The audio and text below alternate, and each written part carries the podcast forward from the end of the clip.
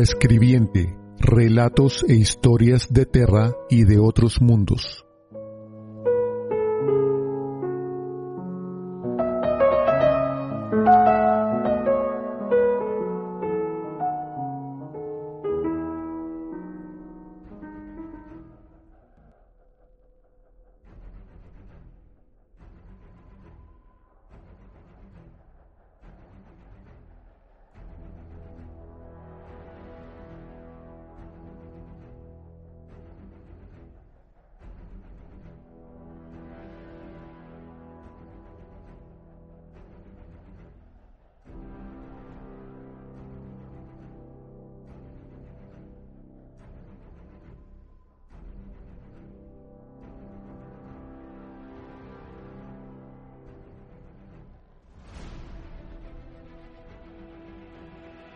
La herejía de Horus, Cryptos, Graham McNeil, Dramatis Personae, Marines espaciales en el mundo del Mechanicum Cabor Sarta, Niconas Arroukin, hermano superviviente de Eastman 5 de la Guardia del Cuervo, Savik Wayland, hermano superviviente de Eastman 5 de los Manos de Hierro, el Mechanicum Obscurus de Cabor Sarta, Cryptos, anfitriones de cifrado unilingües. Los cielos atómicos ardían con violentas llamaradas electromagnéticas que trazaban arcos sobre las arrasadas bobinas Tesla de los acumuladores mientras las máquinas moribundas de Cabor Sarta gritaban de terror. El aire lo copaba el ruido de la estática de mecanismos inimaginablemente complejos siendo torturados un chillido planetario de disolución no osférica, explanadas de campos de mineral se fundían y refinerías montañosas de desplomaban ahora que los corazones volcánicos que habían alimentado su industria las destruían, plantas de ensamblaje del tamaño de continentes y las manufactorias quedaban reducidas a escombros de metal en un parpadeo por detonaciones nucleares y los hangares de construcción que una vez resonaron con el martilleo incesante de un esfuerzo digno ahora solo emitían ecos al ritmo de un tambor mucho más oscuro. Las forjas leales que una vez habían ayudado a construir el imperio de la humanidad ahora eran esclavas de amos monstruosos,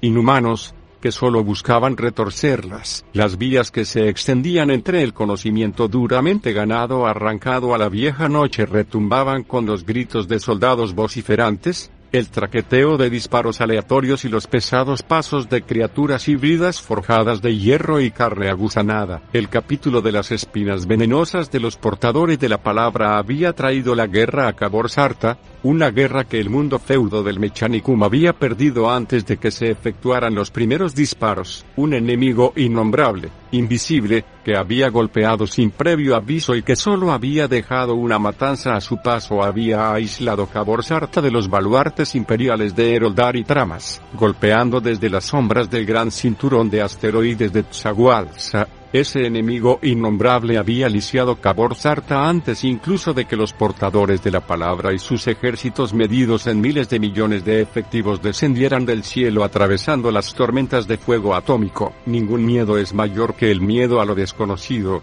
y el pánico que había apretado en un puño Cabor Sarta había hecho más daño que cualquier bombardeo orbital para debilitar la determinación de luchar de sus defensores. El mundo Forja había caído en seis días sus casi ilimitados recursos pervertidos y destinados a servir a una extraña alquimia y a un propósito de pesadilla. Se habían reabierto las cámaras prohibidas, y las ciencias enterradas de la edad de hierro y oro fueron arrancadas de sus polvorientas tumbas para poner en marcha las cadenas de producción de horrendas máquinas de guerra hijas de la hechicería disforme. Cabor Sarta gritaba mientras renacía en una nueva y horrible forma. Seguiría gritando hasta que sus depósitos se consumiesen y el ardiente núcleo en su corazón quedara frío y sin vida. El mundo imperial se estaba muriendo, pero su muerte no había pasado desapercibida. La criatura tenía una forma de andar rotativa y mecanizada, a la vez grácil y antinatural. El número impar de sus piernas ofendía la sensibilidad de Niconas Arroukin. Oculto en la sombra de la torre derrumbada de una fundición,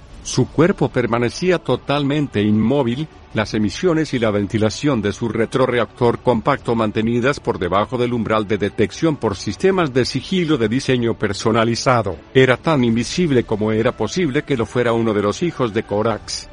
quien escaneó las ruinas de la forja demolida en busca de más criaturas, incluso cuando ya sabía que estaba sola. La forja era poco más que restos de metal ardiente, enladrillado que había saltado por los aires y vigas retorcidas como alambre de espino. Partículas magnéticas se arremolinaban como diminutos demonios de polvo. Las interferencias eran pésimas debido a los ecos de los chillidos de las máquinas y las detonaciones aleatorias de silos de munición descartados. Una luz violeta se filtraba entre el esquelético armazón de vigas del techo y corrientes de virutas radioactivas empañaban su visor. La criatura se detuvo junto a los restos de una prensa, su cara compuesta por cicatrices de quemaduras girando sobre un cuello de tendones metálicos y cartílago húmedo. Los orbes oculares implantados siguiendo un patrón triangular brillaron, pulsando brevemente mientras emitía un rugido procedente de los cavernosos pulmones artificiales enterrados en su pecho. Vagamente simiesco,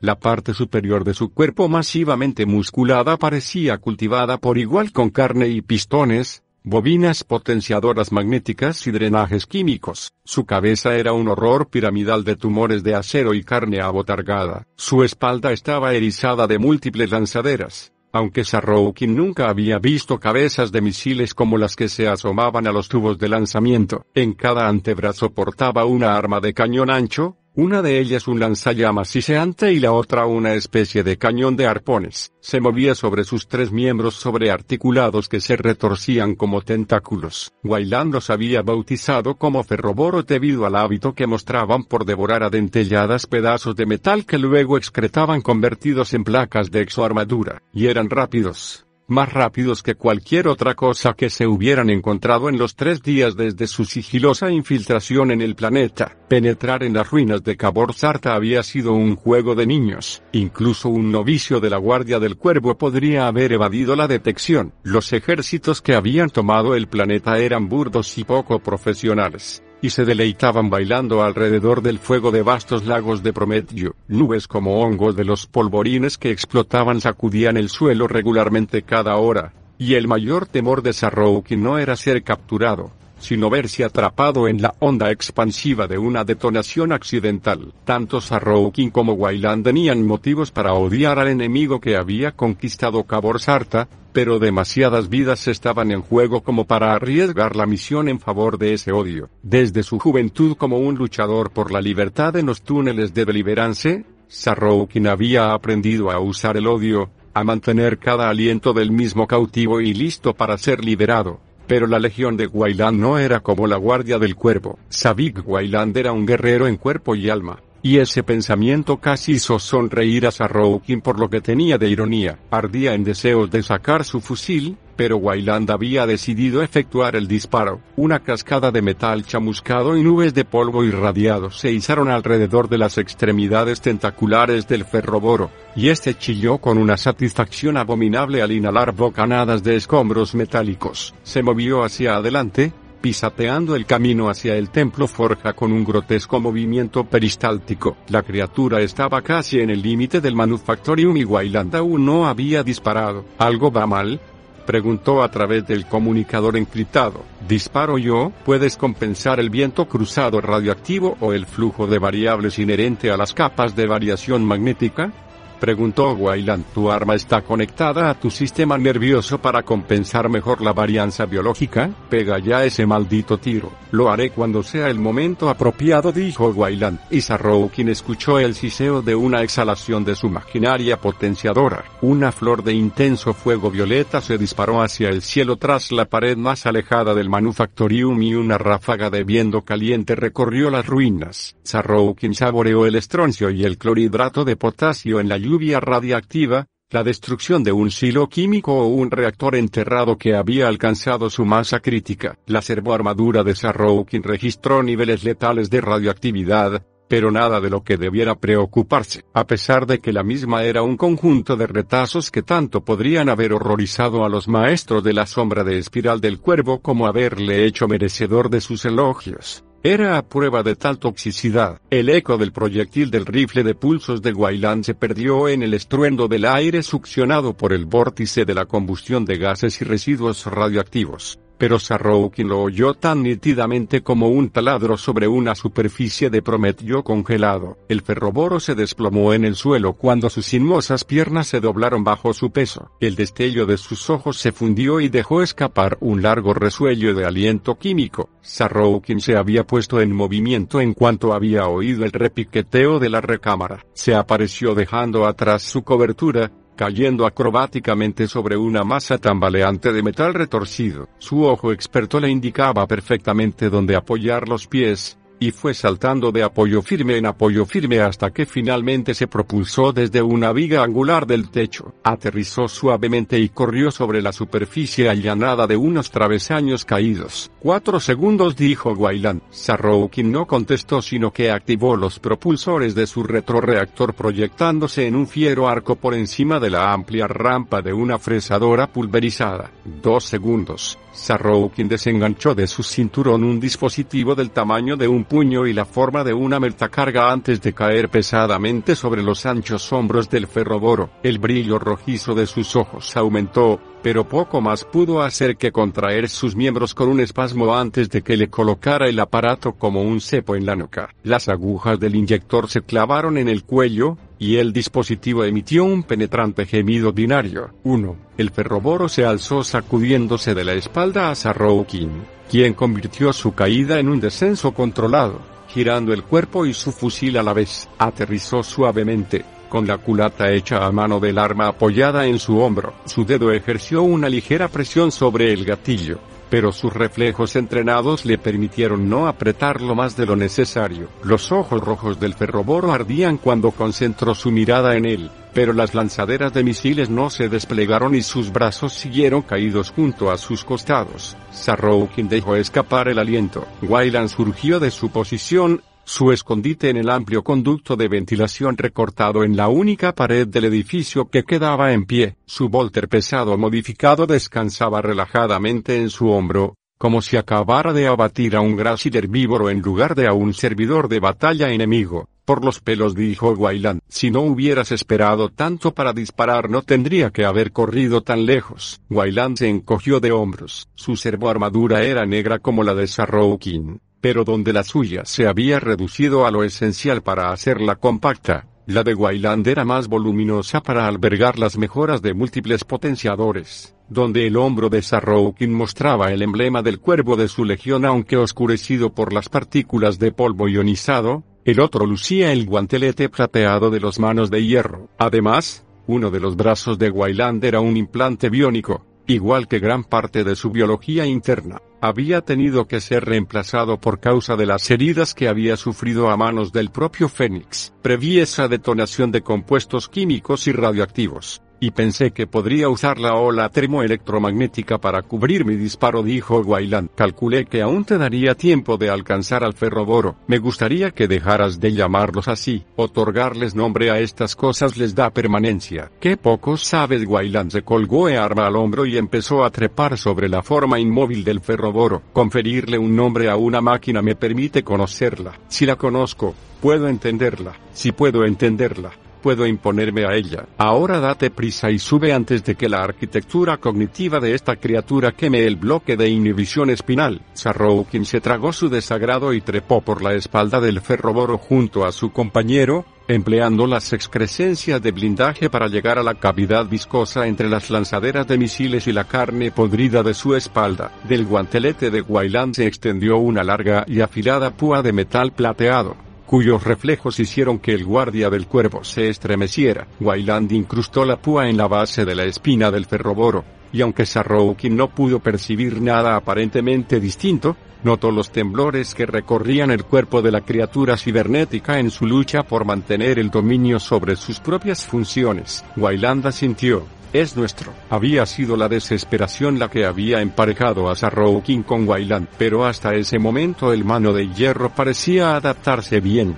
carecía de la más mínima habilidad para el sigilo, pero lo compensaba más que de sobra con sus otras especialidades. Ambos eran tan distintos en pericia y apariencia como era posible imaginar, pero compartían una experiencia que los vinculaba de una manera que solo podía apreciar un puñado de legionarios astartes. Eran supervivientes de Istabanube, aislado de su primarca y sus hermanos de batalla, Sarroukin había escapado de la masacre del desembarco en un Stormbird de los manos de hierro, uno de los pocos que había conseguido sortear la tormenta de fuego de cohetes, se encontraba a las puertas de la muerte desgarrado por los proyectiles de Volter traidores que habían penetrado su coraza con una facilidad enfermiza. Savik Wayland había arrastrado su cuerpo herido dentro del Stormbird mientras gritaba al piloto que despegase. Antes de quedar inconscientes a Roukin había notado los impactos sobre el blindaje de la nave mientras ésta luchaba por escapar del desastre. A aquello habían seguido meses de recuperación aunque Sarroukin conservaba pocos salvo recuerdos borrosos de la voz como de grava de una figura que se cernía sobre él en el apotecarium. No morirás, guardia del cuervo decía la voz, no permitas que la debilidad de la carne te traicione, no ahora que has sobrevivido a tanto. Yo recibí un golpe del fénix y sigo vivo. Tú también vivirás. Recordaba la autoridad de aquella voz que no se había atrevido a desobedecer. Había oído su amargura pero no la había comprendido hasta que supo que Ferrus Manus estaba muerto, asesinado por la misma mano que había herido a Sabik Wayland. A la estela del desastroso contraataque dirigido al señor de la guerra, los manos de hierro buscaron una manera de tomar represalias, a pesar de la devastadora pérdida de su primarca. Los hijos de Medusa se habían repuesto para la lucha un día después de reagruparse con las fuerzas de retaguardia que habían conseguido evadir la trampa de Horus. Durante los seis meses siguientes, el comando fracturado que eran los manos de hierro había acosado a las flotas enemigas de una manera que habría hecho sentirse orgulloso a Corax, atacando, retirándose y atacando de nuevo, golpeaban en cuanto la oportunidad se presentaba, como un pugilista sonado que simplemente no puede quedarse tirado en la lona. Los manos de hierro habían seguido volviendo a la lucha, y ahora tenían un objetivo merecedor de su rabia, para cuando las fuerzas imperiales se reagruparan para enfrentarse a la amenaza del sector tramas era ya demasiado tarde para Cabor Sarta, sus vastos recursos estaban ya en manos enemigas, y los traidores estaban coordinando sus considerables activos con el fin arrancar los restantes mundos forja del control del sacerdocio de Marte. Los comandantes imperiales estaban horrorizados ante la maestría para la organización que sus oponentes demostraban, y buscaban la manera de desentrañar las transmisiones astrotelepáticas interceptadas entre los mundos capturados y las flotas traidoras. Tal método era un medio probado de frustrar los planes enemigos, pero algo había ido mal. Las transmisiones estaban encriptadas, por supuesto, pero el Mechanicum de tramas había destinado a sus mejores rompecódigos y los mensajes fueron rápidamente descifrados. Pero en lugar de transmisiones que revelasen los movimientos de las flotas o la disposición de las fuerzas, los textos revelados no habían sido más que secuencias confusas de tejido binario corrupto en medio de cadenas lingüísticas que no tenían similitud alguna con ningún idioma conocido que permitiera su traducción. Solo después de la captura de una nave traidora salió a la luz algo más de información. Los contenedores de los motores de disformidad habían fallado en su huida de una emboscada abortada, y los guerreros de la primera legión habían abordado la nave y matado a todos en su interior. Uno de los cuerpos que se descubrieron después fue el de un híbrido intensamente modificado que presentaba marcas de manipulación genética y cirugía de potenciación nunca vistas antes, a pesar de que su cerebro había sido licuado y sus órganos comunicativos arrancados. El examen post-mortem había llevado a los adeptos de Marte a una conclusión innegable. La criatura era un ser artificialmente diseñado, una forma de vida híbrida con su propio lenguaje y con un medio de articulación que solo podía ser interpretado por otro de su especie. Era el perfecto codificador, uno cuyo cifrado el Mechanicum no tenía esperanzas de romper a menos que de alguna manera fuera capaz de tomar posesión de un espécimen vivo. Los adeptos del Mechanicum registraron a las criaturas en sus códices como anfitriones de cifrado unilingües. Wayland los llamaba criptos. Permanecían a cubierto en medio de las ruinas de una refinería de mineral, un cenagal de residuos petroquímicos burbujeantes y fumatas tóxicas, localizada entre una elevada colección de torres repetidoras que vibraban con estallidos de chispas eléctricas. La refinería estaba tan cerca como les había podido llevar el ferroboro, los había transportado a través de sucesivos círculos defensivos que rodeaban el templo Forja, dejando atrás torres de viviendas decoradas con cadáveres colgantes y manufactoria envueltas en llamas en las que una salmodia mecánica sin fuente definida degeneraba en estática a medida que se corrompía. Vieron talleres que los que resonaban los motores de construcción dedicados a tareas reasignadas, un panorama paulatinamente cambiante en el que brillantes templos de oro y plata se convertían en altares de hierro abrasado y bronce teñido de sangre. Docenas de ferroboros se habían acercado, pero ninguno había hecho nada más allá de dirigirles una somera mirada gracias a la manipulación de Guailán de la señal de energía de la criatura. Las patrullas de mortales y sus vehículos los rehuían puesto que los ferroboros eran criaturas caprichosas que fácilmente podían dirigir su hambre sobre un amigo como hacia un enemigo. La criatura conocía las rutas seguras a través de los campos de minas antipersonal, los puntos ciegos de los detectores de movimiento, y tenía la suficiente destreza motriz para sortear las trampas láser. Más allá de las torres de repetición se encontraba el corazón amurallado del templo Forja, una acumulación de cubos, pirámides y esferas, extraños símbolos y ecuaciones arcanas pintadas con ungüentos de sangre y lubricante embadurnaban las cúpulas. La arquitectura sagrada del omnisia corrompida por geometrías no euclídeas y álgebra escherina distorsionada. El ferroboro se agachó, el gruñido de su mecánica brutal tragado por el penetrante y grave zumbido de las torres entre las que se ocultaban. Al menos otras 50 criaturas similares acechaban entre los yermos castigados de la zona industrial saboteada que rodeaba el templo, moviéndose en patrullas circulares superpuestas y reforzadas por varios cientos de soldados del ejército equipados con sistemas de Auspexquitari y modificados, torres de defensa, pictoescáneres, sensores de movimiento, diferenciales de presión, campos de fuego cruzado, y una única entrada dijo Sarroukin, indicando una medida defensiva tras otra. Permanecía tumbado en las sombras, observando a través de los magnoculares blindados. Por la seguridad de este sitio, diría que nuestras fuentes tenían razón. El Criptos está aquí. ¿Y sabes la manera en que podamos superar ese nivel de seguridad? Preguntó Wayland, arrodillándose tras una enorme sección del aislamiento de ceramita que había caído de una torre hundida. Llevaba su volter ajustado al hombro, aunque el cañón y la mira telescópica estaban recogidos. ¿Crees que puedes acabar con 50 ferroboros? preguntó Sarroukin a su vez. No, pero con una compañía de manos de hierro podría abrirme paso hasta el interior. Conseguir lo que queremos es algo que no lograremos con un asalto frontal. Carga contra esas puertas y encontrarás al Criptos en el suelo con el cerebro goteando de su calavera. Entonces, ¿cómo propones que entremos? No lo haremos, dijo Sarroukin. No hay forma de entrar sin ser detectados. Entonces esta misión ha sido una pérdida de tiempo, Siseo Wayland pensaba que la Guardia del Cuervo erais expertos en este tipo de cosas, intrusiones encubiertas y operaciones tras las defensas enemigas. Lo somos, pero hay inserciones que simplemente no se pueden hacer. Algunas defensas son tan compactas que no hay aproximación táctica que te permita sobrepasarlas. Lo que significa, lo que significa que si no podemos entrar, haremos que el enemigo saque fuera al Criptos. Dada la devastación que había caído sobre el templo Forja, fue fácil localizar una caja de datos expuesta que vinculara del templo con la red planetaria. Gran parte del cableado estaba dañado o derretido más allá de toda posible reparación,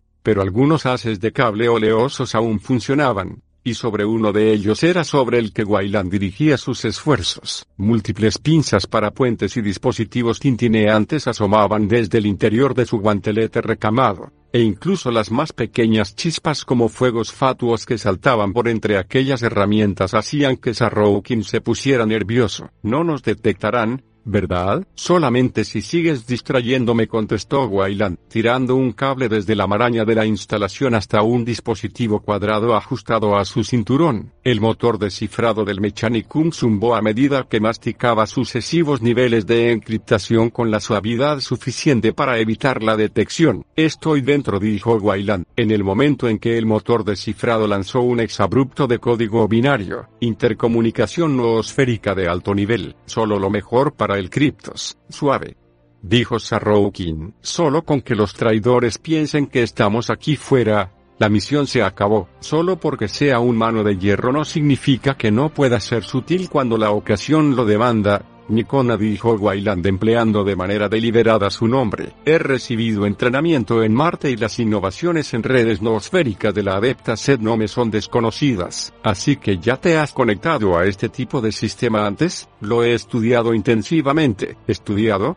incidió Sarroukin percatándose de que el otro había soslayado su anterior pregunta. ¿Quieres decir que de hecho nunca has empleado nada como esto? No como tal pero confío en que seré capaz de interactuar con éxito, dijo Wayland extrayendo un conector e introduciéndolo en la base de su gorguera modificada. Te recordaré eso si tenemos que correr por nuestras vidas. Wayland no contestó, tensándose cuando la marea de información ascendió por los cables dorados para desembocar en sus implantes de potenciación cortical. El mano de hierro movía sus guanteletes en el aire, manipulando sistemas operativos flujos de datos y energía que solo él podía ver. Las puntas de sus dedos, habilitadas para interactuar en un entorno virtual, pasaban sobre resmas de datos noosféricos con cada parpadeo de las lentes de su visor a medida que las descargas de información lo llenaban. Sarroukin dejó a Wayland con su infiltración en los sistemas de datos del templo Forja y dirigió su atención hacia las defensas, buscando cualquier indicio de que su intrusión hubiera sido detectada. Me está ayudando susurró Wayland, y Sarroukin inclinó la cabeza para escucharlo, que, la forja su voz sonaba distante y tensa, odia en lo que se ha convertido y quiere que acabe con su sufrimiento. Sus sistemas están reescribiendo mi rastro. Sarroukin se apartó incómodo de la idea de que el templo forja pudiera exhibir algo que pudiese considerarse una conciencia, a pesar de que el Mechanicum era de un valor inestimable como parte del imperio. Su creencia en la existencia de una fuerza divina tras las máquinas que mantenían y construían era difícilmente conciliable con la verdad imperial, pero como en la mayoría de los casos vistos desde un enfoque pragmático, la conveniencia y la utilidad superaban a la convicción. Lo tengo, dijo Wayland girando una mano e introduciendo lo que parecía un código de acceso en un panel invisible. Espera ver algo de actividad muy pronto. Sarroukin se volvió de nuevo al templo en el momento en que una cadena de sirenas de alarma resonaron por el complejo. Las luces de emergencia parpadeaban y las letanías de advertencia borboteaban de los altavoces montados en las torres de defensa. Un flujo de hombres armados se derramó del interior de las estructuras de hierro. Una mezcla de ferales cohortes de Skitari y unidades del ejército presas del pánico. No sé lo que has hecho, dijo Sarroukin pero han salido corriendo aterrorizados. Con el consentimiento del templo he desactivado las barras de contención del núcleo atómico del reactor y alterado la composición de sus catalizadores para llevar a los isótopos a su masa crítica a un ritmo exponencial. Cuando lleguen a ese estado, todo lo que haya en un radio de 100 kilómetros será vaporizado, incluidos nosotros, no dijo Guaylanda morileando con los dedos sobre otro dispositivo del Mechanicum que colgaba de su cinturón, nosotros no. Las tropas enemigas convergieron en un punto fuera de las puertas del templo, adoptaron una posición defensiva y esperaron. Un miedo palpable se apoderó del enemigo. Sarroukin sabía que cuando un oponente ha perdido el equilibrio es el mejor momento para golpear. Ahí señaló Wayland. Tiene que ser eso. Sarroukin miró hacia donde apuntaba el mano de hierro. Un guerrero en una pulida servo armadura roja sobre la que aleteaban tiras de pergamino selladas con la que escoltaba un adepto anodino vestido con una túnica negra. Aparte de la retícula de brazos mecánicos aumentados común a todos los tecnosacerdotes, Aparentemente no había nada que indicara que aquel adepto era especial. Portador de la palabra dijo Sarroukin. Su voz atenazada por el odio contenido. La descarga magnética bloqueara del tráfico de voz dijo Wayland. Pero tenemos menos de cinco minutos para hacernos con el criptos. Entonces pongámonos en marcha. ¿Está listo?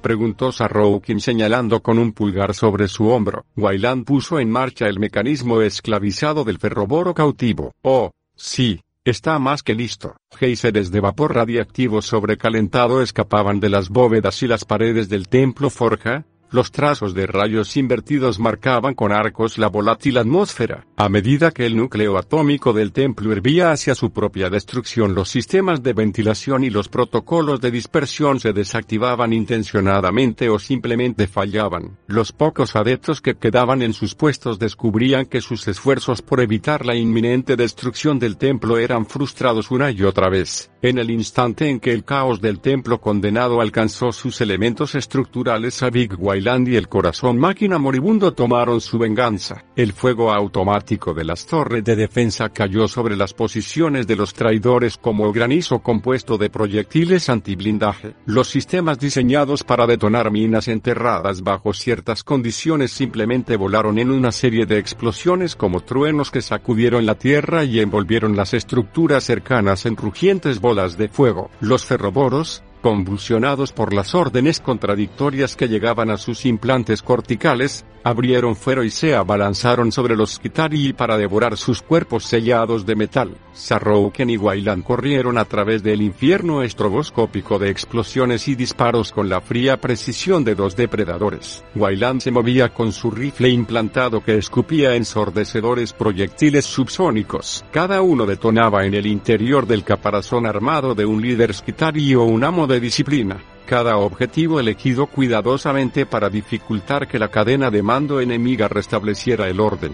Se movía en sincronía mecánica con el aullante ferroboro cuyas armas liberaban arcos de fuego y arpones electrificados, abriéndose paso entre los pocos traidores que los reconocieron como enemigos. Las lanzaderas de su espalda descargaban salvas de cohetes sobre los traidores apiñados sus cabezas explotando y liberando una lluvia de cientos de granadas de plasma. Estallidos de abrasadoras llamas de fuego azul crepitaban entre las unidades traidoras del ejército, fundiendo metal y carne y hueso con un grotesco siseo. El fusil de Sarroukin era más ligero que el de Wayland, pero no menos mortal en manos de un tirador maestro. Cada vez que apretaba el gatillo astillaba un cráneo o desgarraba una garganta expuesta, disparos que se llevaban la vida de los objetivos antes incluso de que estos fueran conscientes del peligro. Está huyendo dijo cuando vio que el portador de la palabra se cargaba al hombro al adepto y se precipitaba hacia una estructura de techo bajo en una de las esquinas del complejo del templo. ¿Puedes alcanzarlo?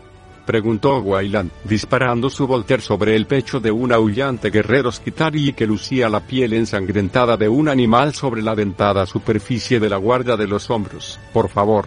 Contestó Sarroukin. Vuelve conmigo en 60 segundos o no saldrás de este planeta. Sarroukin asintió y activó sus retroreactores, dejando atrás en su ascenso a Wayland y al frenético ferroboro. El portador de la palabra estaba demasiado lejos para alcanzarlo en un solo vuelo, y el guardia del cuerpo aterrizó ya en plena carrera, disparando su arma en modo automático mientras ganaba velocidad para el siguiente salto. Los reactores llamearon y en medio del arco que describió en el aire Sarroukin vio que el portador de la palabra alcanzaba la estructura, su techo despidiendo brillos irisados a medida que se replegaba para revelar una nave plateada con unos enormes propulsores adosados. No es el enemigo al que ves el que te alcanza, si se osa Roukin sino el que no. Su fusil destelló y el portador de la palabra se detuvo en seco cuando los proyectiles de alta velocidad le perforaron el flanco de su casco y el hombro. Metal y ceramita astillados volaron bajo los impactos y Sarroukin se cargó el fusil al hombro mientras aterrizaba resquebrajando la piedra del suelo en medio de una nube de humo recalentado. El guardia del cuervo extrajo dos gladios de las vainas de sus hombros y se abalanzó sobre el portador de la palabra. El traidor se desprendió de su casco destrozado y Sarroukin vio que su cara era crisis cenicienta cubierta con una intrincada red de tatuajes que se reotrecían bajo la piel como gusanos de tinta sintiente. El portador de la palabra soltó al cripto y aferró su volter. Sarroukin clavó uno de los gladios en el cañón del arma y enterró el otro en medio de la coraza pectoral del traidor. El guerrero gruñó de dolor y retrocedió cuando el siguiente proyectil de su arma estalló al dejar la recámara. Lanzó un puño pero el guardia del cuervo ya estaba en movimiento. Giró alrededor del portador de la palabra y hundió el filo monomolecular del gladio en su cuello. La hoja de Sarroukin alcanzó la espina dorsal del portador de la palabra, arrancó la espada y la cabeza de su enemigo de descolgó hacia un lado desprendida del cuerpo. Antes incluso de que éste se desplomara Sarroukin le dio la espalda y levantó al adepto de túnica negra del suelo. Su capucha cayó hacia atrás, y el marine espacial se estremeció al ver la horrible faz de la criatura. La cara era tan pálida como la suya propia, pero la mitad inferior era una matriste pesadilla de partes móviles, emisores augurales, parrillas de voz y elementos productores de sonido que no se parecían en absoluto a nada que Sarroukin hubiera visto antes. Lo que quedaba de su cráneo era como la interfaz táctil de un cogitador una amalgama de carne y bronce de anatomía alienígena entremezclada con compartimentos de vidrio que dejaban visibles porciones del cerebro potenciado. El Quiptos emitió un sonido que chirrió como un clavo de hierro sobre una pizarra, y un flujo de barboteo o ruido máquina rechinó desde una boca que se movía con un tintineo mecanizado abominable y un húmedo gorjeo animal. Justo lo que estaba pensando respondió Sarroukin cargando al cripto sobre su hombro y activando el icono que indicaba la posición de Wayland. El mano de hierro estaba en medio del fragor del combate, bajo la sombra del ferroboro que desgarraba a sus antiguos aliados. Sarroukin saltó por los aires dejando tras de sí una estela de fuego, aterrizando en el cráter de la detonación de una mina sónica. Un segundo salto lo propulsó sobre un grupo de aterrorizados mortales y con el tercero aterrizó al lado de Wayland. Por los pelos como siempre, el núcleo ha alcanzado la masa crítica. ¿Cuánto queda?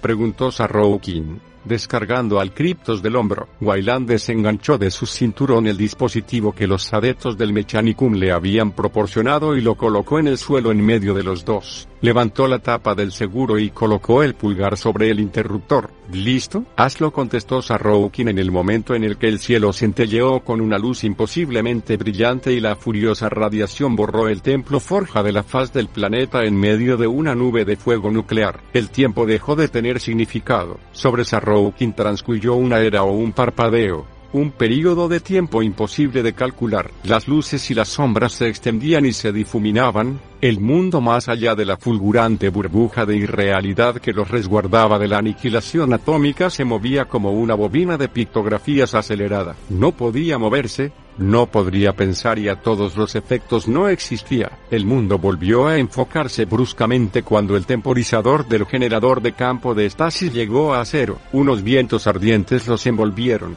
irradiados y cargados de elementos tóxicos que volverían inhabitable la región de Cabor Sarta durante milenios. No quedaba nada del templo Forja, solo una llanura cristalizada y una hondonada en la Tierra donde su núcleo fundido se había enterrado profundamente en el manto planetario. Una nube en forma de hongo de kilómetros de altura desprendía furiosas llamas y las ondas de presión emitidas atronaban en la atmósfera como masazos. Tornados cáusticos de metales pesados bullían en las ruinas de pesadilla que había dejado atrás la explosión atómica, y tormentas de rayos rugían en melés electromagnéticas. Wayland permanecía aún arrodillado junto al generador del campo de estasis, soportando impertérrito las secuelas. Sarroukin dirigió su mirada a la devastación que los rodeaba, maravillado de que hubieran sobrevivido en el punto cero de un holocausto nuclear. Creo que todo ha ido de manera satisfactoria, dijo Wayland. Estamos vivos y tenemos al criptos, asintió Sarroukin mirando como la rastrera criatura adeta se enroscaba en postura fetal, balbuciendo en su incomprensible y antinatural criptolenguaje mientras la radiación asaltaba su frágil cuerpo, y los traidores no serán conscientes de nuestra implicación. Para todos esto no será más que una fusión del núcleo accidental. ¿Crees que el enemigo creerá eso? Dada la falta de disciplina y de pericia mecánica de las fuerzas de ocupación, Tal suceso está muy lejos de ser infrecuente, contestó Wayland. Creo que nuestra presencia no será detectada. Sarroukin asintió y activó la baliza de teletransporte integrada en su servoarmadura para mandar una señal a la nave de los manos de hierro oculta entre la basura orbital flotante alrededor de Cabo Sarta. Las tormentas electromagnéticas cubrirían cualquier rastro de la teleportación, y se habrían marchado antes de que las fuerzas enemigas llegaran para registrar la zona arruinada. Trabajo. Savik Wayland. Buen trabajo ciertamente, Nikona Sarroukin. En conclusión, pensó Sarrowkin. Era un mal día para ser un traidor.